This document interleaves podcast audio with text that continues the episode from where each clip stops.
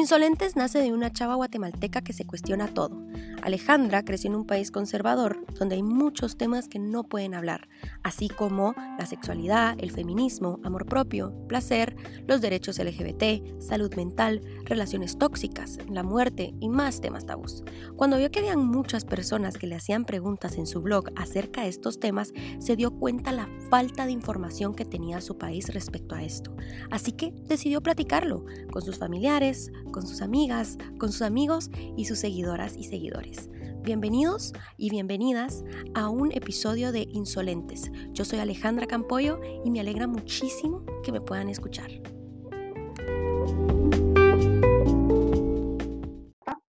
Y ha sido un poco complicado quizá eh, porque es muy doloroso, no te voy a mentir, ver a muchas familias de del pueblo que viven en condiciones, eh, bueno, hay mucha desigualdad en todo el país, pero también hay muchas personas de acá que se están quedando sin comida, que se están quedando eh, sin al menos tener los tres, los tres tiempos. Y eso es algo que está pegando bastante fuerte aquí, Alejandra. Pero personalmente, bueno, aquí con mi familia, eh, yo agradecida también porque tengo un lugar donde quedarme. Eh, y tengo, eh, mis, mis, mis, tengo mis tres tiempos de comida y, y, eso me hace mucho reflexionar también sobre cómo esto, todo lo que estamos atravesando solo viene a mostrar tanta desigualdad que, que sucede acá en, en, Guatemala, pero de allí pues también, es, bueno, yo estoy trabajando un poco de, de música, eh, acá sembrando también un, un poco. Ay, qué lindo de poder conversar y tener estos encuentros. Sí, la verdad es que yo te conocí por redes sociales y dije, wow, ¿quién es esta chava? O sea, como que te vi cantando, creo que hace creo que fue hace como un año que te conocí, que supe de ti en redes y me encantó y de ahí creo que vi otra noticiona que cantaste con Mon ¿Cómo es su apellido? Soy pésima para los nombres. Mon Laferte. Mon Laferte y dije, no, qué buenísima onda. O sea, te fuiste hasta allá. ¿Hasta dónde era? ¿Argentina o Chile? No, en México. Fue ah, en, México. Zócalo. Ala, ¿y cómo fue esa experiencia? Eh, bueno, Alejandra, yo eh, admiro mucho eh, la música de, de, de Ana Tijoux y también de Mon Laferte, que también es con quien que, que, que, ha estado expresando muchas cosas Em, que está sucediendo en contra de las mujeres durante los últimos meses. Con Anita, pues Anita, su, música me ha acompañado por, uy, por muchísimos años y también me ha acompañado a procesos de, de, sanación. Entonces, el, el, haberme enterado que iba a estar con ella, eh, con ellas para el concierto del 8, bueno, del 7 de marzo en conmemoración del 8, fue una alegría grandísima porque representan, o sea, no solo artistas en un nivel musical súper profesionales, sino que también representan mujeres que están luchando por en nuestro sector como mujeres. Y es, se, se, volvió, se, se, vuelve, y de hecho no me recupero yo todavía de esto, fue una experiencia preciosa, eh, bastante inolvidable también. Eh, no solo para mí, sino para, también para mi banda. Y la gente en México nos recibió de una manera eh, muy cálida y en, en, en, ese de, en ese concierto pudimos sentir cómo la música también, eh, volver a sentir que la música es un canal muy importante para poder acompañarnos, para pedir justicia, para también para poder encontrar eh, una paz y un equilibrio en nosotras y en nosotros. Me encanta. Mira, Sara, y tú te consideras feminista, ¿verdad?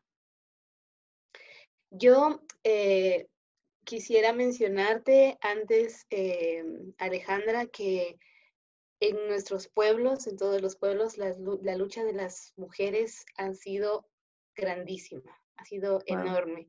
Y mm, muchas veces pues existe este reconocimiento de, de, de, las mujeres que luchan, pero este, creo que el haber, con, eh, yo, yo me denominaría como una aprendiz del, del feminismo, constante del feminismo. el feminismo también me ha hecho reencontrarme, me ha hecho eh, darme cuenta de, de, del valor que tengo como, como mujer, pero me, eh, bueno, sabemos que hay varias corrientes del feminismo y, y siento que, que yo encontré quizá el, el, camino en donde, donde siento que, que, tiene que ser ese camino con el feminismo comunitario. Eh, porque se asemeja mucho a las luchas que tienen los pueblos originarios y las mujeres como también como, como guardianas, no solo de, de, la historia, sino como eh, quienes también están escribiendo y están luchando por la tierra. Y, y entonces, pues sí, me, me, estoy, soy un aprendiz, soy un aprendiz estoy eh, en ese tejido del feminismo comunitario. Me encanta eso, Sara, la verdad. Mira, quería acabar de platicar de todo esto con, con esto que pasó con lo de esta conductora de TV Azteca.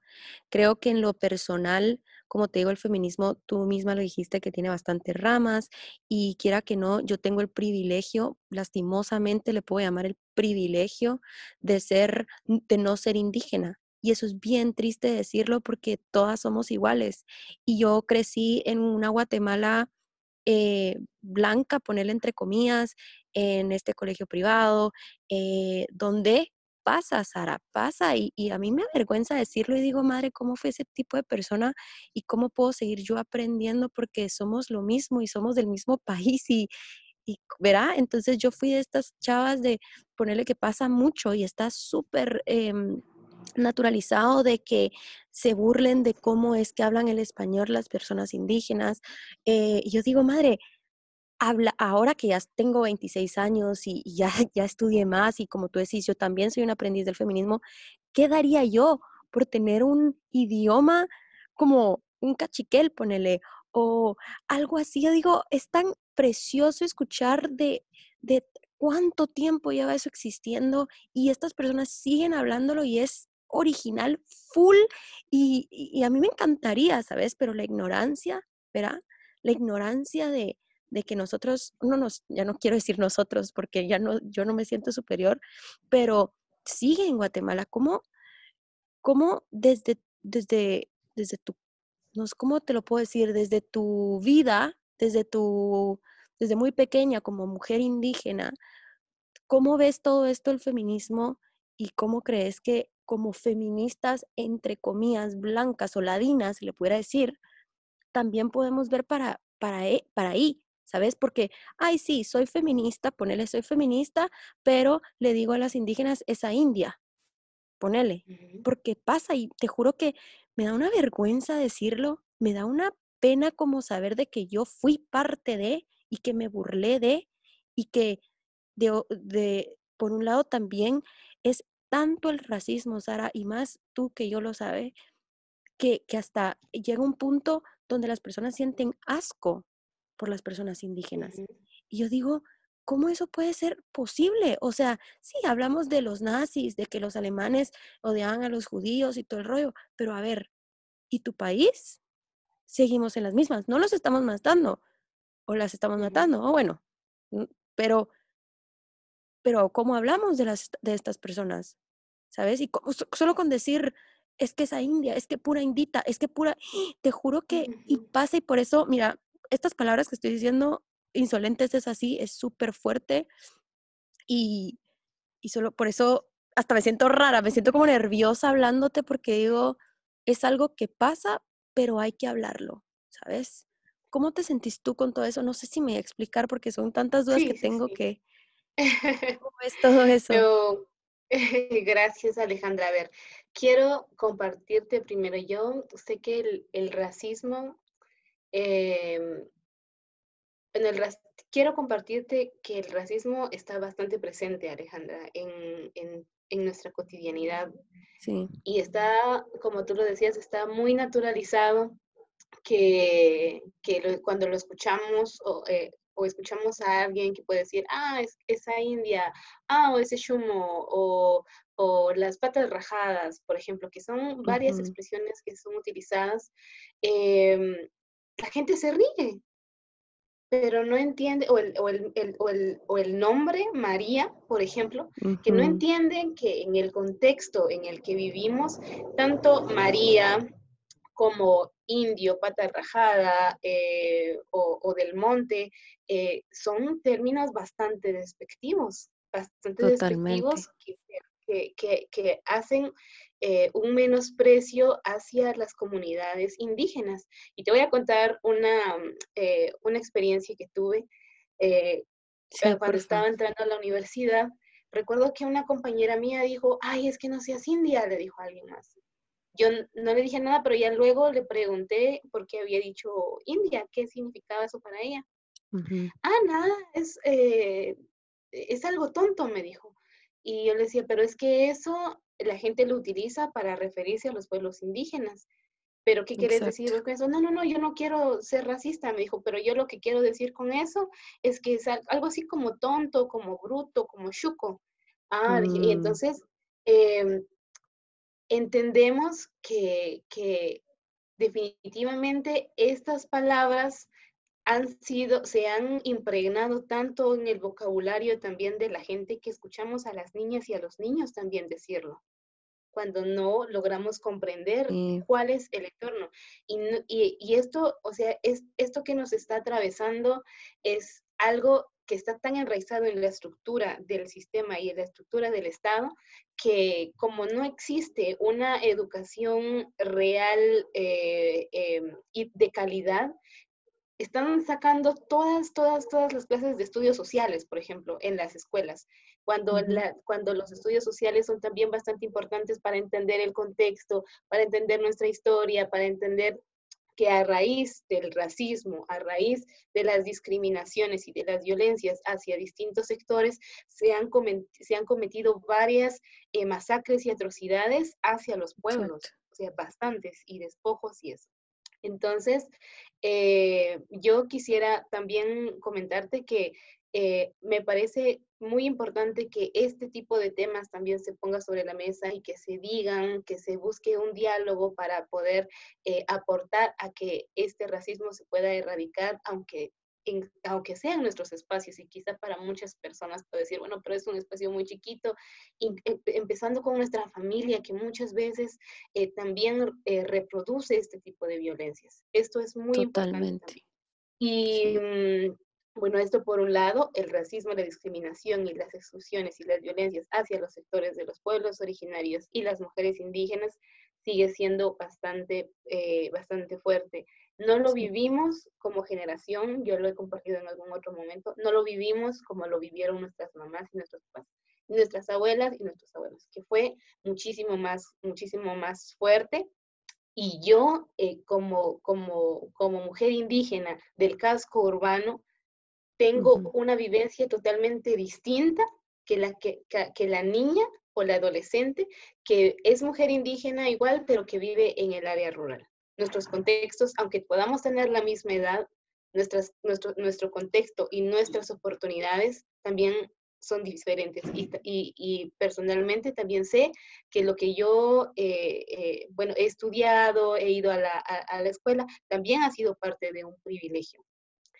Y ahora, ahora bien, pienso que, que al momento de compartir y de encontrarnos con varias mujeres que también están luchando por la justicia, que también están luchando por la inclusión, por el respeto, yo creo que, que ha, se ha suscitado varias veces y no solo con el, con el sector eh, de pueblos originarios, desde los eh, grupos que defienden los derechos humanos eh, o las feministas que tú mencionabas también, eh, sí, ha habido, hay, yo creo que hay algo, hay muchas cosas por seguir construyendo, Alejandra.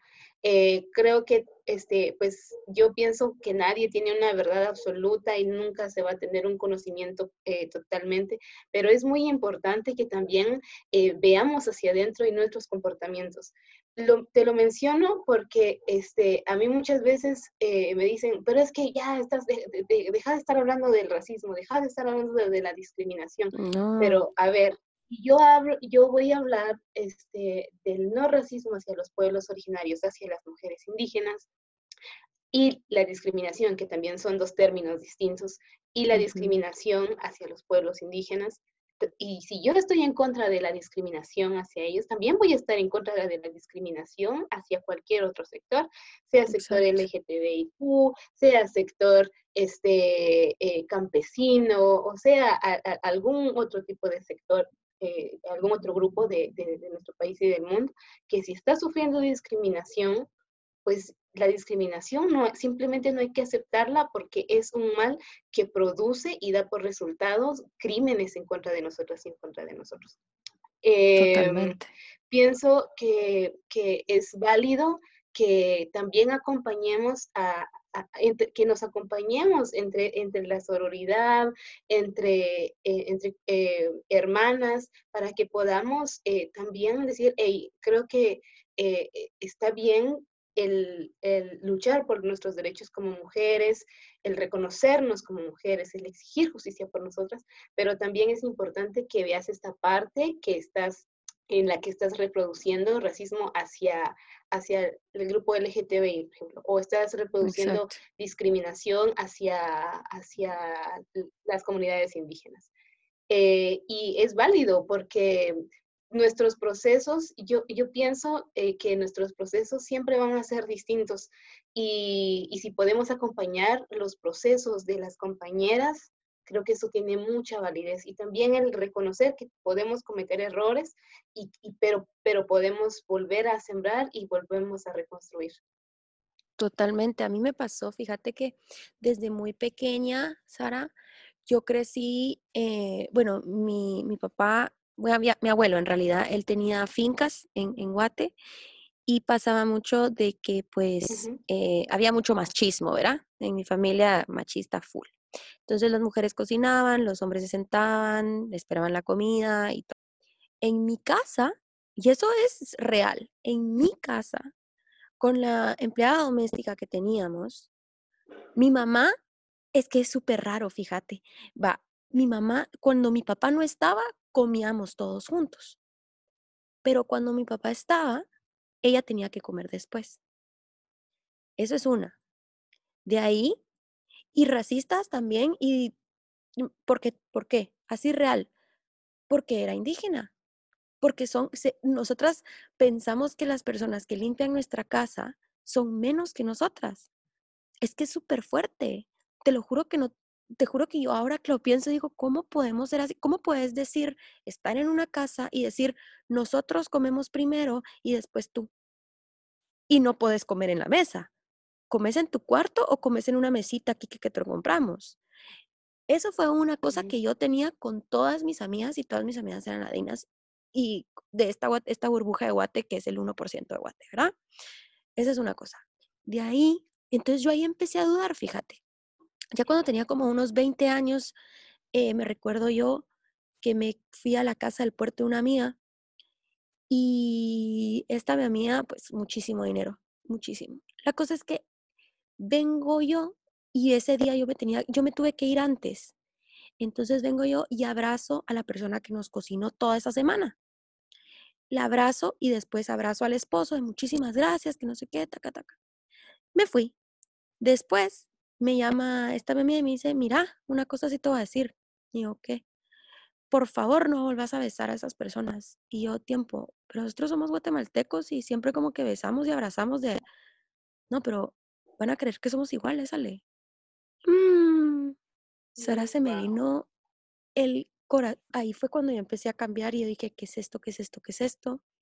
En el colegio también, antes de eso, perdón, no te conté, que ponele que estas familias súper católicas, ahora súper, súper católicas, súper opus, y que sí, tenemos que ayudar, y que sí, tenemos que hacer el otro, y se las llevan de, y después vas a la casa, ah, yo me recuerdo que abrí la, la, la, la puertecita para agarrar un vaso o algo así, y esta chava me dice, no, Alejandra, no, no, no, no, no, esos vasos no, esos vasos son de la muchacha. Y yo, tiempo, tiempo, tiempo. Y eso nunca lo viví en mi casa, ponele. Yo dije, tiempo, tiempo, tiempo, tiempo. Tienen diferentes vasos para otra persona, porque la persona que limpia y cómo, y en los restaurantes, ¿qué haces? O sea, tú no sabes cuántas bocas han tocado ese vaso o ese tenedor o ese plato. Ah, pero como ella es empleada y como ella es indígena, entonces, entonces sí que asco. Y ahí fue cuando yo empecé a, como a, a decir, que, ¿en qué Guatemala estoy yo metida? ¿Por qué? Y empecé a hablar con estas mujeres y tenían mi edad y tenían, yo digo, tiempo, somos lo mismo. ¿Por qué? ¿Sabes? Y me, y me da rabia, ¿sabes? Me da rabia porque Guatemala, por lo menos la DINA, de donde yo crecí, Carretera Salvador, sigue siendo así. ¿Qué podemos hacer para ya de verdad no ver cool y no reírnos más? Como, y yo tampoco puedo venir, verás, Sara, y decir, no, es porque es como que si un hombre defendiera el feminismo, pues, ¿verdad? Yo, me, yo lo que puedo hacer es hacer mi espacio no racista, pero yo no soy la protagonista, por ejemplo. Entonces, ¿qué crees que podemos hacer ahí o, qué pensás tú de todo lo que te acabo de contar? wow, em, Alejandra. Eh, lo que te puedo, bueno, quiero em, mencionar que si nosotras como mujeres y mujeres indígenas comenzáramos a escribir libros sobre nuestras vivencias ante situaciones racistas, serían miles de tomos. O sea, em, es algo muy grave que definitivamente se sigue viviendo bastante. Voy a, eh, mencionaste bastantes cosas. Em, la primera que a la que quisiera eh, mencionar es que Guatemala, muchas veces escuchamos ese discurso de aquí todos somos Guatemala, aquí todos somos chapines. Mm. ¿Qué es ser chapín? ¿Qué es ser guatemalteco?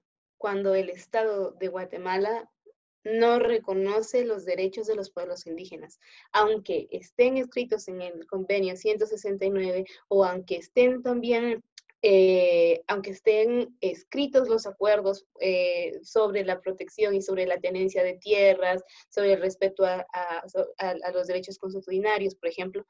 Y, no, o sea, miramos ahora mismo Alejandra, hay muchas comunidades eh, que están siendo afectadas por grandes empresas extractivas, por mineras, por hidroeléctricas, que en teoría deberían, eh, por la crisis en la que estamos, deberían eh, ni siquiera de estar laborando pero están y siguen acosando a las mujeres y siguen violentando y siguen desalojando, o sea, esto es, esto es algo bastante grave.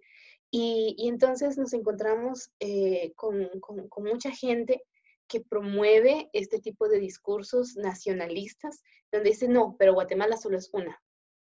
Y es la misma gente con quienes nos encontramos cuando nos dicen, deja de estar hablando de racismo y de discriminación, porque lo que estás haciendo es solo dividir al país, porque aquí en Guatemala solo somos uno. Mm. Creo que el análisis que hay que hacernos entre, entre todas y entre todos es el saber que por supuesto todas y todos hemos nacido en, este, en esta tierra, pero hay una diversidad, hay una multiculturalidad, multietnicidad, multilingüística también, y todo esto, o sea, no solo pasa con el sector maya, pasa con el sector xinca, con el grupo xinca, eh, también con, con, con, los garífunas y garífunas. Em, y entonces pienso que es importante que rompamos con esa, con esa idea del guatemaltequismo eh, en ese sentido donde solo se reconoce a uno, porque Guatemala hay una gran diversidad. Y, y, cuando reconocemos que existe una gran diversidad, estamos reconociendo también y estamos trabajando porque se respeten y se velen los derechos de todas y de todos quienes estamos aquí. Somos, por supuesto, o sea, nacimos eh, libres e iguales en derecho, pero no es que se cumplan, Alejandra. Y, y, esto ya lleva, ya lleva muchísimos años más. Vemos eh, eh, todavía muchas, mucha opresión, mucha represión, mucha violencia en contra de, de, todos los pueblos. Y esto también es parte del que no se reconozcan y no se respeten, por ejemplo, los derechos de, todas y de todos. Em, Total. Por otro lado, también me mencionabas eh, el, tema de las mujeres que, que, están trabajando. ¿Por qué van a trabajar las mujeres? Muchas de ellas no es que sea por decisión, sino porque se ven obligadas a dejar sus casas, a migrar a la ciudad, a un lugar en donde, donde nunca han estado para poder ayudar a, a sobrevivir junto con su familia, o sea, a sobrevivir.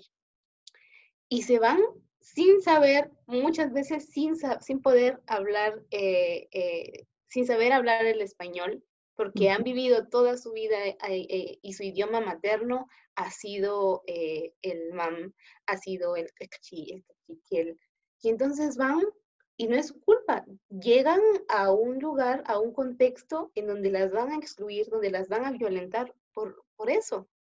Y eso es parte de ese racismo. Entonces llegan y trabajar, eh, yo quisiera mencionarte, Alejandra, que el trabajar en, eh, para hacer limpieza, el trabajar este, como empleadas domésticas, este debería de ser un trabajo digno, pero en este trabajo no solo se encuentran con racismo, se encuentran con muchísima violencia sexual y con muchísima, Sara, sí, mucha. Bastante grave. Eh, hay una explotación también de niñas Em, de parte de, de, muchas casas. seguramente tuviste, hace poco estaban compartiendo una fotografía de, una mujer que no recuerdo quién es, pero que decía que ella eh, e, era como la, jefa de, todas las eh, empleadas domésticas eh, y que se portaban bien y, y, así, ¿no? O sea, esto es, es una realidad muy triste porque... O sea, como esta chava que era la jefa de todas las empleadas domésticas y como que si fueran animales, casi que, ¿o qué? Ajá, exacto.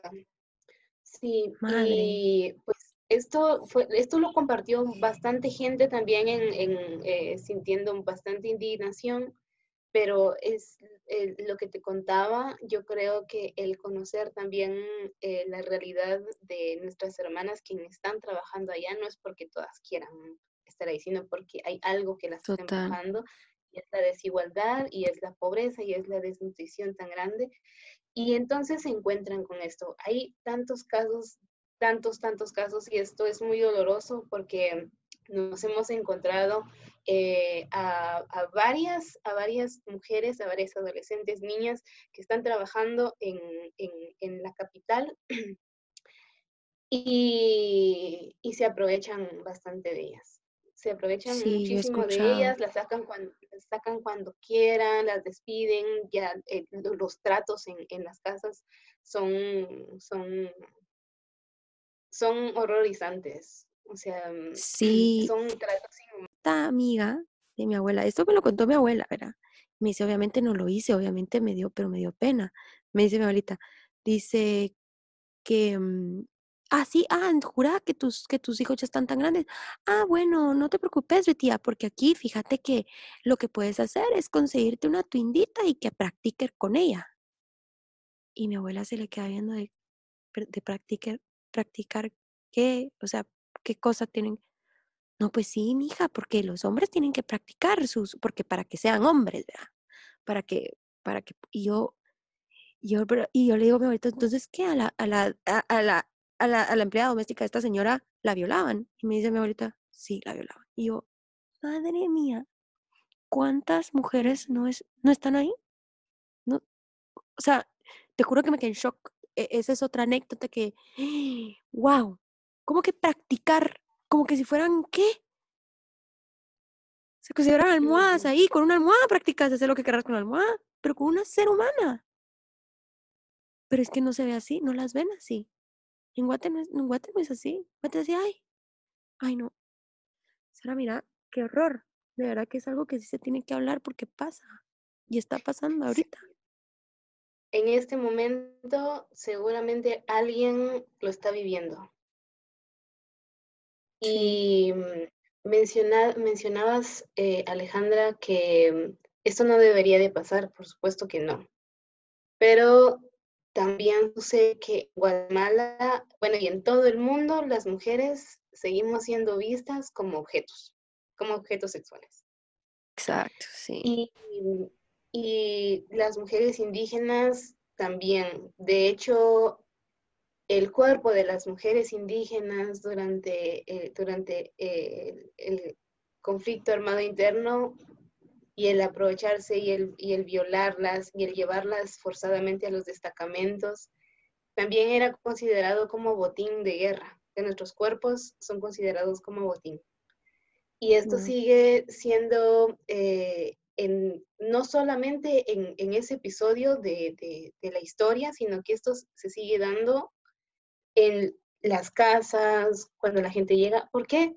Porque de hecho, ahí, eh, en, seguramente tú conocerás, pero hay una parte en la historia, en, en un libro, no, recuerdo bien, pero donde dice que, que, están hablando los españoles, cuando llegan los españoles, y dicen, ah, pero, ellos, eh, pero sí tienen alma, porque creían que los pueblos, no, que los pueblos originarios no tenían alma, las, personas indígenas no tenían alma. Y entonces, eh, eso se sigue pensando acá.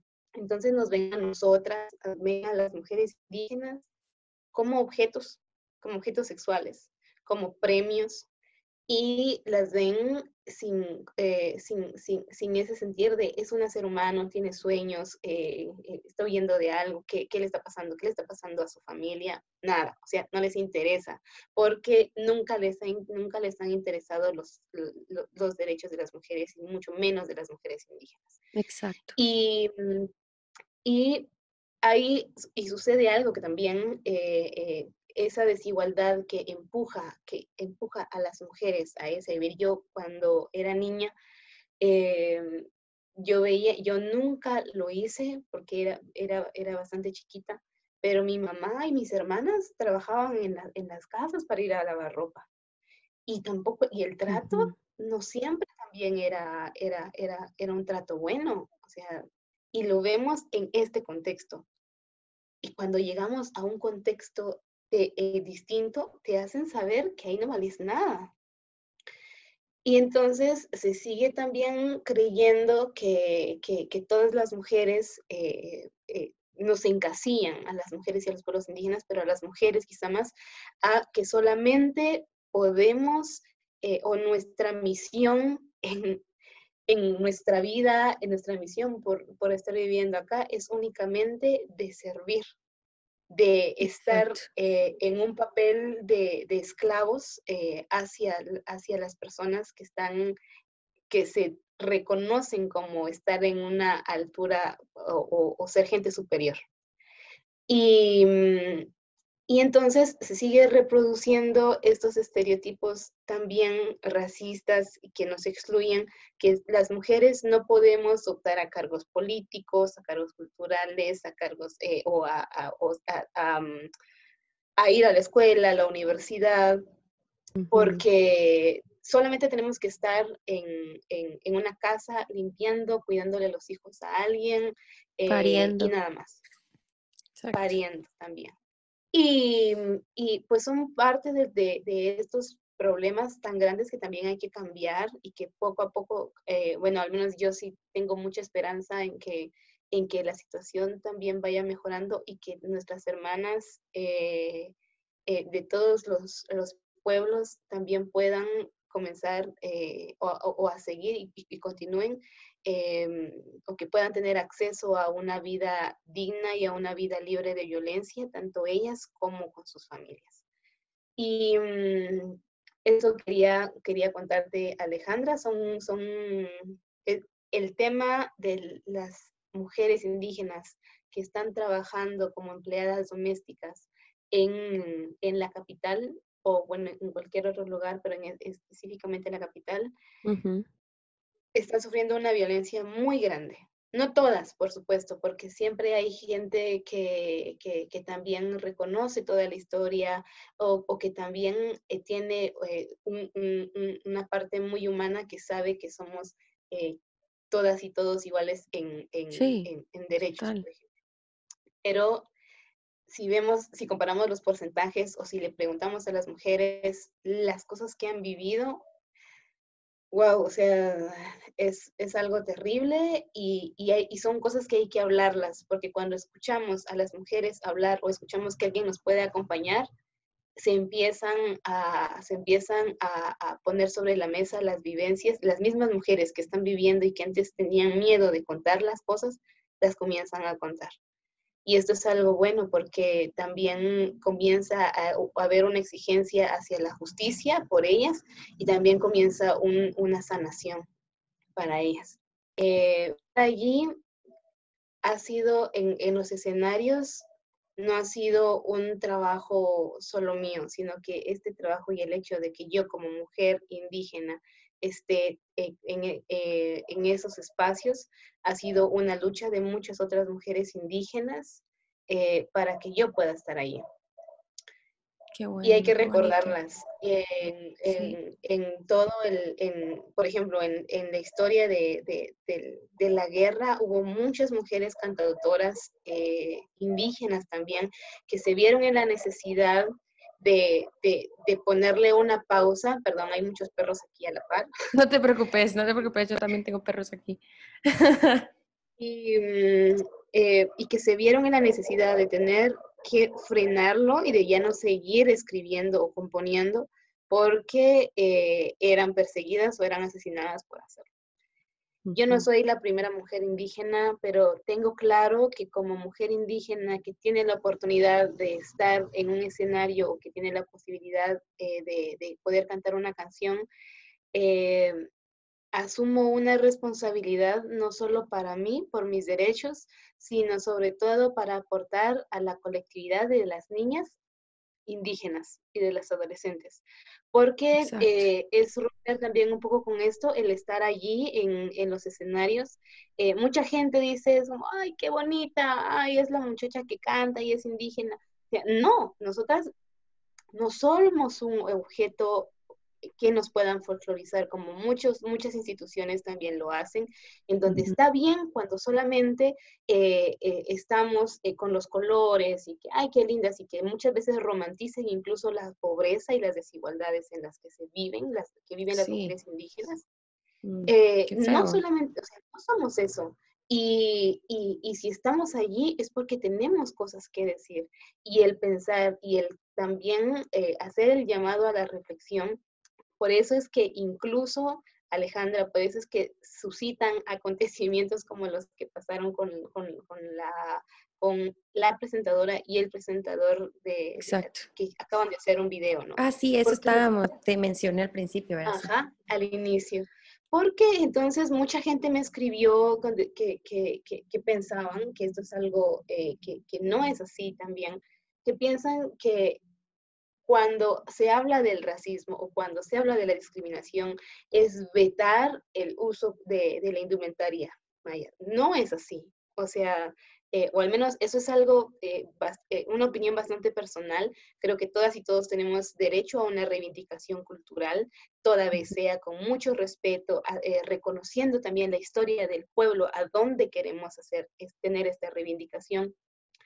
Pero entonces vemos, ah, entonces Sara o entonces eh, alguien más, una, otra mujer indígena, está bien cuando, cuando está en el escenario cantando porque qué bonita se mira con su traje. No, pero cuando Sara habla de la discriminación o cuando alguna otra mujer habla de la discriminación, está mal, porque entonces lo que estamos haciendo es dividir al país. Ojo, ahí hay que, hay que, tiene que haber una autoevaluación y una autorreflexión porque entonces si creemos eso, solo estamos reproduciendo eh, eh, los estereotipos folclóricos sin pensar en que nosotras como, como, como mujeres indígenas somos actoras y somos sujetas también de derecho. Y quería, sí, suena... quería compartirte eso. Sí, re bien, y suena así como, ay, sí, sí, sí, em, tú puedes estar en un escenario y qué linda y todo, pero ni creas que eso es igual a mí. ¿Verdad? Es como que, no, eh, o sea, sí, está ahí en el escenario, pero también ella es persona, es humana y va a hablarlo. O sea, ¿sabes? Y qué buena onda que estás hablando de todo esto, el racismo es también parte de, de y lo difícil que es ser mujer, pues nosotras dos somos mujeres y, y madre, sabes que me pasaba algo bien chistoso y se lo dije a otra amiga, me dice una chava, me dice, ay, fíjate Ale que yo quiero ser feminista. Yo, ah, ok, perfecto, o sea, dale. Me dice, pero es que ¿cómo puedo hacer para no ser como tú, que incomoda tanto a la gente? y yo así de, a mí. ¿Qué te puedo decir?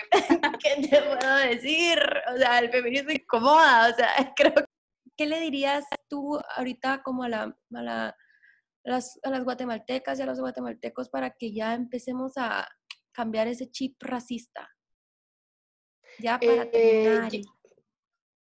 Gracias Alejandra, también por el espacio. Eh, te sé que no estás acá, pero te mando un abrazo muy grande al corazón. Estos espacios son muy valiosos porque, porque nos permiten dialogar. Bueno, mi mensaje es que podamos revisarnos. Eh, yo creo que es muy importante que creamos que la esperanza eh, puede también cambiar muchas cosas y, y sobre todo al tener la convicción y tener eh, ese deseo de querer cambiar las cosas. El estar en nuestro pequeño entorno, como les decía, en la familia, escuchar, por ejemplo, eh, palabras como India, como eh, Asos del Monte o, a ver, cuál, o María, cuando sabemos que ese contexto, en este contexto, pues tienen otras connotaciones. Si escuchamos a alguien decirlo, es importante que, podamos eh, cuestionar esto, que podamos señalar. ¿Por qué? Porque todas y todos tenemos una responsabilidad y es importante que asumamos esa responsabilidad para poder tener una transformación real y una transformación verdadera. En Guatemala eh, habemos una diversidad de pueblos y es importante que todas y todos los pueblos sean reconocidos y respetados en sus derechos, en sus, eh, en sus comunidades, en sus tierras, eh, para que sí exista eh, una, una verdadera igualdad, una verdadera equidad también para con todos los, con todos los pueblos. Entonces, asumir esa responsabilidad en nuestros espacios, em, porque así podemos sí podemos reconstruir un país pleno, un país en armonía, un país también eh, donde se respete el derecho de todas y de todos. Sí, qué bonito. Bueno, Sara, muchísimas gracias y seguimos platicando. Muchas gracias a ti, Alejandra, y un abrazo a todas y a todos quienes nos escuchan. Ay, sí. Bye, Sara, gracias. Gracias, gracias.